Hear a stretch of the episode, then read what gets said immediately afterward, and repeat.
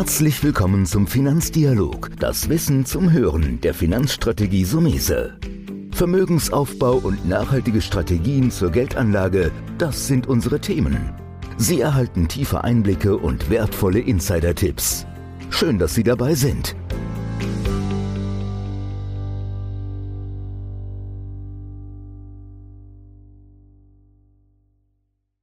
Immobilien sind eine wichtige Form der Kapitalanlage oder auch für den Eigennutzer. Heute reden wir über Immobilien in einer besonderen Form und das mit Manuela Reibold-Rollinger. Sie ist Fachanwältin für Bau- und Architektenrecht, Expertin auch in diesem Bereich, Schlichterin, TV-Expertin, Moderatorin, Speakerin. Ich kann es kaum aufsehen. Sie haben einiges schon gemacht. Äh, bevor wir jetzt gleich in die Tiefe erstmal einsteigen, vielen Dank, Frau Reibold-Rollinger, dass Sie sich die Zeit nehmen, mit mir einen Podcast zu machen. Ja, Herr Sumese, vielen, vielen Dank für die Einladung. Ich freue mich wirklich sehr, dass ich hier sein darf. Ich habe das Thema Immobilien, ist ja auch in meiner Praxis so. Wir vermitteln manchmal Immobilien, wir finanzieren Immobilien. Ich selbst besitze Immobilien auch als Kapitalanlage und wie jeder auch eine eigene. Und Sie haben was Besonderes gemacht, was meine Aufmerksamkeit ähm, ähm, ja, äh, entdeckt hat. Und das ist dieser Bauherrenführerschein. Was ist denn ein Bauherrenführerschein? Ja, Vielleicht mal kurz zur Entstehungsgeschichte dieses Online-Produkts. Ich bin natürlich als Anwältin in der Regel Anlaufstation für Menschen, deren äh, Probleme schon da sind. Das Kind liegt schon im Brunnen. Und da habe ich bemerkt, durch meine fast täglichen Murmeltiertage und täglich größtes Murmeltier, dass immer wieder die gleichen Fehler gemacht werden. Und habe mir die Frage gestellt, wäre es nicht viel interessanter, diese Bauherren präventiv zu erreichen, mir war natürlich klar, dass ich als Anwältin das nicht schaffe und habe deshalb vor einigen Jahren gemeinsam mit meinem Vater ähm, die Bauglück gegründet als quasi Beratungsplattform für private Bauherren. Habe dann angefangen, in sogenannten Präsenzvorträgen hier im Rhein-Main-Gebiet äh, Bauherren zu schulen. Diese Veranstaltungen waren immer ausgebucht. Irgendwann kamen auch Menschen aus Hamburg und Wuppertal äh, nach Mainz gereist, was für Mainz gut war. Die Stadt wurde da bekannter und dann hieß es, machen Sie das doch online. Das habe ich dann online gemacht und diesen Bauherrenführerschein gibt es jetzt eben auch als Online-Plattform. Dort lernt man als Bauherr so die Basics, die man benötigt, um unbeschadet aus diesem großen Abenteuer Hausbau herauszukommen. Ich sage das deshalb ein bisschen überspitzt, weil da lauern schon viele, viele Gefahren, auf die sich die privaten Bauherren weder vorbereiten, mit denen sie nicht rechnen und äh, vor allen Dingen ähm, ja einfach davon ausgehen, ach, wird schon gut gehen. Menschen unterschreiben Standardverträge und machen da große Fehler. Und äh, ja, und das ist so ein bisschen meine Aufgabe geworden, hier die Menschen möglichst frühzeitig und präventiv zu erwischen. Ich berate sie lieber vorher als zu spät, wenn das Kind im Brunnen liegt. Ähm, ist ja ein sehr interessanter Ansatz, zumal man sich ja die Frage stellen muss, dass so ein Immobilienprojekt für, für einen Bauherrn, ja, ich meine, im privaten Bereich existenzielle Züge annehmen kann. Weil ich sage jetzt mal, wenn ein Großkonzern sich verkalkuliert oder wir sehen das ja oft, der Staat verkalkuliert sich ständig und es wird immer teuer bei staatlichen Bauvorhaben, das kann sich ja ein privater Bauherr ja nicht erlauben, sonst ist die Existenz vorbei. Genau, also viele Bauvorhaben, gerade so die kleineren Häuser, die sind äh, wirklich äh, ganz knapp kalkuliert. Ne? Da werden zum Teil auch sage ich jetzt mal, Eigenleistungen reingerechnet und die Leute machen sich gar nicht klar, was es eigentlich bedeutet, wenn ich ähm, mir 20.000 Euro durch Eigenleistung einsparen will, wenn man es mal runterbricht auf die Stundensätze, die üblicherweise dann gezahlt werden und meine Manpower müsste ich eine Leistung, für die ein Fachunternehmer mit seinen Mitarbeitern vielleicht eine Woche brauche, für mich insgesamt zwei Monate, vielleicht auch sieben Monate einrechnen. Das ist oft knapp kalkuliert, oft falsch kalkuliert. Und wenn dann was schief geht, dann kommt die große Existenzkrise. Und genau das möchte ich gerne verhindern. Bauen ist toll, aber man muss auch wirklich bei, auf, den, auf, dem, auf dem Boden bleiben und sich äh, klar machen, gemeinsam, das ist immer der Einstieg, darum sind Menschen wie Sie, Herr Somese, so wichtig, weil Sie sind diejenigen, die den Weg ebnen für, die, für den Erwerb einer Immobilie, ob das jetzt eine neue oder eine gebrauchte ist. Wenn Sie in, dieser, in diesem Bereich Ihre Verantwortung wirklich so ernst nehmen, dann stellen Sie die Weichen, ob es geht oder nicht geht. Und ich finde, man muss auch einigen Bauherren sagen, lassen Sie es besser sein, oder? Ähm, hatten wir auch schon. Also ich muss ja sagen, ich habe auch schon mal eine Finanzierung abge abgelehnt. Die wurde dann woanders natürlich gemacht. Aber bei mir war das zu spitz auf Knopf. weil wir natürlich eben gerade bei der Finanzierung das sehen müssen, dass die Rate tragbar bleibt. Ähm, das Monetäre ist im ersten Moment relativ einfach, aber natürlich, ähm, und ich denke, da setzen Sie ja an mit den Hebel, dieser Umgang mit Architekten, Handwerkern oder ähm, auch Behörden. Das ist durchaus für einen, der vielleicht im Leben nur einmal baut, doch ein schwieriges Minenfeld, denke ich mir. Ja, das stimmt. Also es ist ein komplettes Neuland. Also ich vergleiche es immer mit einer Fernreise. Wenn ich mich entschließe, fürs nächste halbe Jahr einmal um die Welt zu reisen, bereite ich mich vor auf die Länder, die mich erwarten. Was muss ich, wenn ich jetzt, ich gehe jetzt mal nicht von der Pandemie aus, also wenn alles ganz normal wäre, ich würde nach Asien reisen, dann gucke ich, was brauche ich dafür Impfungen, ich, ich stelle mich auf das Land ein, ich bereite mich vor. Und das machen Menschen beim Bauen nicht die vertrauen blind. Das beginnt beim Vertrag. Da kriegt man einen Vertrag vorgelegt und dann denkt man, ah ja, es ist ein Mustervertrag, der wird schon stimmen, haben irgendwelche Juristen gemacht. Oder wenn ich eine, ähm, eine Wohnung erwerbe und bei Notar beurkunde, geht man auch davon aus, dass alles klar ist. Aber da gibt es oft Dinge, die nicht geregelt sind, wie zum Beispiel, das ist ein aktuell sehr heikles Thema, die Einhaltung der Bauzeit. Gerade im Geschossbau, wenn jemand eine Eigentumswohnung kauft, und da vorher seine Mietwohnung kündigen muss und es dauert dann ein Jahr länger, dann hat das diverse Probleme. Sowas kann man auch durch entsprechende Klauseln im Vertrag regeln und festhalten. Also die meisten sind, die gehen viel zu blauäugig in dieses Projekt hinein. Es ist immer eine emotionale Entscheidung, sehr emotional. Hm, das ist ja der wichtigste Ort eines Menschen, sein Zuhause, egal ob er ein Haus baut, eine, eine Bestandsimmobilie kauft und die saniert oder eine Eigentumswohnung der wichtigste Ort. Und wenn da was schief läuft, dann geht es immer an die Existenz. Und viele machen sich erst zu spät klar, dass man sich vorher besser mal informiert. Und da setzt eigentlich der Bauherrenführerschein an. Wir haben das, finde ich, ganz smart gemacht mit Videos, also mit mir persönlich. Wir haben mit einem ähm, Kamerateam vom ZDF gedreht, sehr hochwertige Videos. Wir haben wichtige Checklisten. Wir erklären den Sinn und Unsinn, den Sinn natürlich einer Abnahme, wie man mit Mängeln umgeht. Das ist eigentlich die richtige Reihenfolge, wenn ich auf meinem eigenen Grundstück bauen will. Viele Leute machen ja den Fehler, gerade wenn sie ganz verzaubert aus dem Fertighauspark kommen, egal wo, dass sie dann sagen, oh, ich habe einfach mal zwei Verträge unterschrieben. Der Herr da, der nette Herr, hat mir gesagt, alles kein Problem, da kommen Sie kostenlos raus.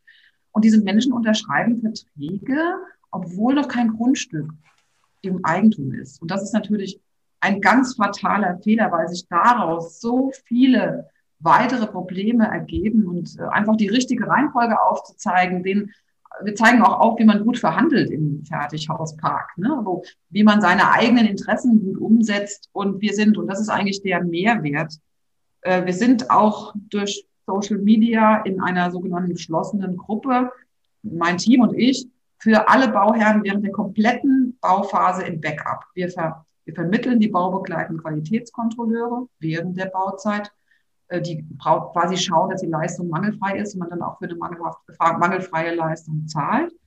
Und ähm, ja, und dann eben in diesen Gruppen können die Leute konkrete Rechtsfragen stellen, wenn dann doch mal was haken sollte. Und das ist ein super Backup, den, ähm, ja, ich glaube, es so in Deutschland nicht gibt. Ich meine, das Interessante daran finde ich die Konstellation, dass es ja von Leuten aus der Praxis ist. Das ist ja auch, wie ich angefangen habe, über diesen Podcast nachzudenken hier, habe ich gedacht, es gibt Leute, die haben noch nie einen Menschen beraten und machen dann Finanzpodcast. Also ja. die haben vielleicht noch nie selbst eine Aktie gekauft, aber haben einen Podcast über Aktien. Ähm, da hilft die Erfahrung, das ist natürlich bei Ihnen schlüssig, weil Sie kommen ja auch, Sie kennen ja auch diese andere Seite. Weil, wie sind denn da die Erfahrungen, wenn es jetzt mal in den Streit kommt? Ja? Da habe ich auf Ihrer Page so ein bisschen gesehen, Sie tragen ja durchaus, und das ist, finde ich, äußerst positiv, eher so das Thema Mediation auf die erste Stufe. Also ja. Gar nicht direkt das Verfahren zu suchen und die Streithähne ja, juristisch ja. anzugehen, sondern äh, was ist Ihre Intention damit? ja, die Laien haben eine komplett falsche Vorstellung, wie ein Gerichtsprozess abläuft. Ne? Wenn, wenn die dann zu mir als Anwältin kommen, dann sagen sie, Sie sind doch die Bauretterin, mit Ihnen gewinne ich doch jeden Prozess, alles kein Problem. Ne? Wenn ich dann sehe, was die unterschrieben habe und ihnen offenbare, dass wenn man über 50.000 Euro vor Gericht streitet, man mindestens 15.000 Euro Prozesskosten auf der Uhr haben muss, ganz, ganz, ganz starke Nerven und ein riesiges Zeitfenster von zwei bis zu acht Jahren. Wenn ich das eröffne, fallen die Leute alle immer vollkommen entsetzt in ihren Stuhl zurück und sagen, es kann doch nicht wahr sein. Und darum ist mein Credo, alles, was nicht vor Gericht landet, ist gut. Ich habe dazu auch ein Buch geschrieben, ähm, Kein Grund zur Klage, weil ich davon überzeugt bin, dass man nicht nur die Gerichte entlasten sollte. Da ist wirklich viel zu tun. Meine Richterkollegen, die, die legen ja nicht die, die Hände in den Schoß. Die Gerichte sind vollkommen über, überlastet und man kann viele Prozesse vorher lösen, wenn beide Parteien dazu bereit sind. Ja, und wenn man sich dann darüber klar macht, dass man Zeit, Geld und ganz, ganz viel Nerven spart, dann ist eine Schlichtung eine echte Option. Ja, das ist ja ein schöner Ansatz, weil er äußerst vernünftig ist. Und mhm. bei, bei den Werten und wie gesagt, was wir ja schon angedeutet haben, den monetären Höhen, die da auf einen niederprasseln, ähm, würden Sie sagen, von Ihrer Erfahrung, weil mir das gerade so in den Sinn kommt, ist es besser, als privater Bauer Gewerke einzeln zu vergeben oder sich an den GU zu wenden? Die Einzelvergabe ist sehr problematisch, weil ich dann auch erkennen muss, ich brauche einen guten Architekten an meiner Seite, weil ich auch erkennen muss, wann welches Gewerk ineinander greift. Ich muss wissen, wann ich die Fenster bestellen muss, wann ist der richtige Zeitpunkt, wer macht das Aufmaß. Also es ist, sagen wir mal so, es gibt einen Königsweg für den, der überhaupt nicht weiß, was auf ihn zukommt. Es ist, äh, ich erwerbe ein Grundstück, ich besorge mir ein Bodengutachten, ich mache mit einem Architekten meiner Wahl eine schöne Planung, reiche die ein und habe eine Baugenehmigung vorliegen. Wenn diese Dinge alle vorliegen, dann suche ich mir einen Generalunternehmer, der diese Planung umsetzt, und zwar für einen Festpreis. Ja, dann hat der Unternehmer die Aufgabe, das Gewerk so, wie es hat planen lassen, wie es auch genehmigt ist, umzusetzen. Und da habe ich sowohl die Kostensicherheit als auch die Sicherheit, dass der Generalunternehmer diese Leistung ja mit seinem Profiwissen einfach besser koordinieren kann als ich. Ich kann die Bauzeit festlegen und ähm, das ist eigentlich meines Erachtens der sicherste Weg. Da kommt natürlich nicht immer das Argument, ja, Frau Reibold-Rohlinger, Sie immer mit Ihrem Königsweg. Wir finden ja kein Grundstück. Und die ganzen Unternehmer sitzen ja auf den Grundstücken und ich komme da nicht ran. Aber das wird zwar im Markt so erzählt, aber das stimmt gar nicht. Also ich komme ja aus Rheinhessen und ich weiß, ich, ich kenne hier so viele Grundstücke, die tatsächlich noch zu erwerben sind. Also das ist nicht so, dass man nur über einen Unternehmer ein Grundstück bekommt. Es ist schon schwierig, aber man muss auch ein bisschen bereit sein, ähm, ja, nicht den Komfortweg zu gehen, sondern einfach mal auch sich die Zeit nehmen, ein bisschen länger zu suchen und sich wirklich nicht unter Druck setzen zu lassen. Mhm. Also meine Empfehlung ist natürlich, der sicherste Weg ist, das aus einer Hand von einem äh, Unternehmer ähm, quasi mhm. äh, beauftragen und eben nicht einzeln vergeben. Das ist eine große Herausforderung. Das ist natürlich der Idealfall, wenn man einen guten GE findet. Jetzt habe ich aber auch die Erfahrung gemacht, es gibt durch einen den einen oder anderen Architekt, der fungiert so ein bisschen. Man hat das Gefühl, er ist so wie, aber er geht keine, ich sage jetzt mal, Risiken ein. Er macht zwar die ganze Vergabe und ist eigentlich wie ein GU, aber er ist immer noch Architekt. Das ist ja dann auch so eine Zwitterstellung. Was halten Sie denn davon? Da muss man wahrscheinlich ein hohes Vertrauen in den Mann mitbringen. Ja, also beim Architekten kommt es also 100 Prozent auf den Vertrag an, den Sie mit dem Architekten abschließen. Und da muss Klarheit herrschen. Da muss es verschiedene Zielvorgaben geben. Das ist so ein bisschen wie eine Partnerschaft. Wenn ich mit dem Architekten loslege, muss ich mir klar sein, also ich empfehle immer nur stufenweise zu beauftragen, um mal zu gucken, wie passen wir eigentlich zusammen? Kann der das umsetzen, was ich mir vorstelle? Bleibt er im Budget? Spricht er Tacheles mit mir? Wenn ein privater Bauherr sagt, ich kann 500.000 Euro ausgeben, dann spricht dieser Mensch in der Bruttowelt und er geht davon aus, 500.000, da ist alles drin, auch die Architektenkosten. Der Architekt lebt aber in der Baukostenwelt, in der Nettowelt und fängt dann an zu planen und legt dann eine Planung vor, die mit 500.000 netto nach dem ersten Planungsstand endet. So, und dann fängt schon an zu wissen, ich meine, solche Streitigkeiten habe ich hier jeden Tag auf dem Schreibtisch, ja. Es geht immer um die Bausummenüberschreitung und um die fehlende Klarheit, um die fehlende Beschaffenheitsvereinbarung der, des Vertrages zwischen dem Bauherrn und dem Architekten. Ich bin davon überzeugt, dass man mit dem Architekten viel individueller und besser bauen kann, aber man muss klar sprechen und ganz ehrlich im Vertrauen. Die eierlegende Wollmilchsau habe ich noch nicht getroffen, ne? die sowohl gut plant, toll plant, das umsetzt, was ich haben möchte und dann in Persona auch in der, La in der Lage ist, bei all diesem Zeitdruck, den man hat, das Bauvorhaben so zu begleiten, dass das Ding fristgemäß ohne Mängel zu Ende gebaut wird. Der Architekt ist während der Bauphase als Baubegleiter äh, verpflichtet, das ist seine Hauptpflicht, dafür zu sorgen, dass es nicht zu Mängeln kommt. Und ähm, das ist so eine Herkulesaufgabe, dass der Architekt natürlich auch entsprechend die Kosten aufruft, zu, zu Recht auch hohe Kosten aufruft. Aber da fangen dann die Bauherren an zu wegzustreichen. Nee, brauche ich nicht. Nee, mache ich selbst. Bauleitung selbst. Sowas gibt's auch. Unfassbar. Wie soll denn ein Laie erkennen, ob die Fenster richtig eingebaut sind? Also, Sie merken gerade, wir können uns eigentlich auch über drei Podcast-Folgen. Ja, ja, ich merke schon. ja. Aber also, ähm, es ist schon mit vielen Risiken verbunden und alles steht und fällt mit dem guten Vertrag. Verträge sind zum Vertragen da und das ist auch die Basis, eine gute Vertragsprüfung durch einen Experten. Gibt es bundesweit ganz tolle Netzwerke, die auch mit denen wir bei der Bauklick zusammenarbeiten, mhm. so dass man da einen guten Vertrag aufsetzt, ob mit Architekt oder Generalunternehmer oder mit einem Handwerker im Einzelvergabenverfahren. Das ist die Basis für einen stressfreien Bauablauf. Ja, wir, kommen ja so an den Punkt, dass ich immer so irgendwann an den Punkt komme und sage, was ist denn so das Fazit? Jetzt versuche ich es erstmal in meinen Worten zusammenzufassen, Frau Hamel-Drollinger, und Sie ergänzen dann bitte gerne. Also, es ist wie bei vielen Dingen im Leben, informier dich vorher, das sage ich ja auch immer. Ja? Also, deswegen auch ein Appell von mir an die Zuhörer. Ein Bauherrenführerschein steht ja in keinem Verhältnis diese, ich sage jetzt mal 100, 200, 300 Euro, was das kostet, Dinge, wo man Hunderttausende ja, ausgibt. Also deswegen mein Appell, deswegen schreibe ich auch Finanzratgebern Bücher, immer in der Hoffnung zu sagen, informiere dich vorher, weil wenn das Kind im Brunnen ist, und das ist so ein bisschen das zweite Fazit, dann wird ruckzuck teuer vor Gericht. Ich glaube, das kann so jeder äh, nachvollziehen, auch wenn es noch nicht am eigenen Leib gesehen hat.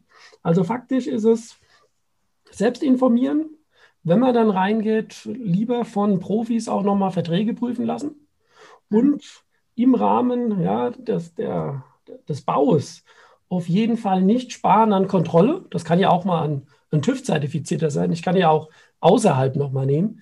Und da ist gerade eine Frage, die mir noch in den Sinn kommt. Macht es Sinn, so eine ähm, Baukontrolle außerhalb des Architekten, kostet natürlich dann nochmal mit TÜV Rheinland, ja. zu sagen, ja. wenn der Architekt der halbe Generalunternehmer ist, würden Sie das ähm, empfehlen? Auf jeden Fall. Also äh, die Baubegleitung, Qualitätskontrolle macht immer Sinn. Beim Bauträger, beim Architektenbau, beim BU, auch wenn ich nur mein, nur in Anführungszeichen äh, mein Gebäude saniere. Eine baubegleitende Qualitätskontrolle ist total wichtig. Der ist genau wie der Anwalt, der den Vertrag auf einen guten Weg bringt, der Schutzengel. Man kann rechnen 0,8 bis 1, 1 vielleicht auch 1,2 Prozent beim sehr komplexen Gebäude der Bausumme zahlt man dafür. Ja, meines Erachtens gut investiert, sehr gut investiert, weil das noch nicht mal der Betrag ist, den ich ausgebe für die Gerichtskosten, wenn ich später um 100.000 Euro streite. Mhm. Ja, deshalb empfehle ich grundsätzlich eine baubegleitende Qualitätskontrolle, weil das ist eine Leistung, die kann ein Laie nicht leisten. Das der kann nicht erkennen. Er kennt die DIN-Vorgaben nicht. Er weiß nicht, ob jetzt die Bodenplatte nach dem Bau, nach dem Bodengutachten ausgeführt wurde und, und, und. Mhm. Und deshalb ist so ein Schutzengel während der Bauzeit äh, ganz, ganz wichtig. Und Sie haben es richtig zusammengefasst. Sich selbst schlau machen, was kommt da auf mich zu? Da gibt es verschiedene Möglichkeiten. Man kann äh, im Internet sich einiges zusammensuchen. Ich habe bei dem Bauherrnführerschein alles komprimiert und das mit einem smarten Kurs einfach ähm, zusammengefasst, dann den baubegleitenden Qualitätskontrolleur für die Bauphase und natürlich keinen Vertrag unterschrieben schreiben, der nicht geprüft ist. Und das gilt für den kleinsten Vertrag, wenn ich nur eine neue Heizung beauftrage, weil auch da gibt es schon Dinge, die haken können und die zum Streit führen. Ja, das ist doch ein super Fazit. Dann würde ich sagen, an der Stelle, vielen Dank. Ne? Wir werden uns sicherlich ähm, hören, auch mal in, nach Corona-Zeiten hoffentlich auch mal live sehen. Ja? Sehr gerne, sehr gerne. Die Welt ist ja bekanntlich ein Dorf. Also danke, dass Sie dabei waren und bleiben Sie gesund. Vielen Dank, das wünsche ich Ihnen auch. Alles Gute. Das war der Finanzdialog, das Wissen zum Hören der Finanzstrategie Sumese. Natürlich ist dieser Podcast keine Anlageempfehlung, denn jede Anlageentscheidung muss individuell getroffen werden. Idealerweise ist sie Teil einer ganzheitlichen Strategie, die exakt zu Ihnen passt. Dazu müssten wir uns persönlich kennenlernen. Besuchen Sie uns auf sumese.de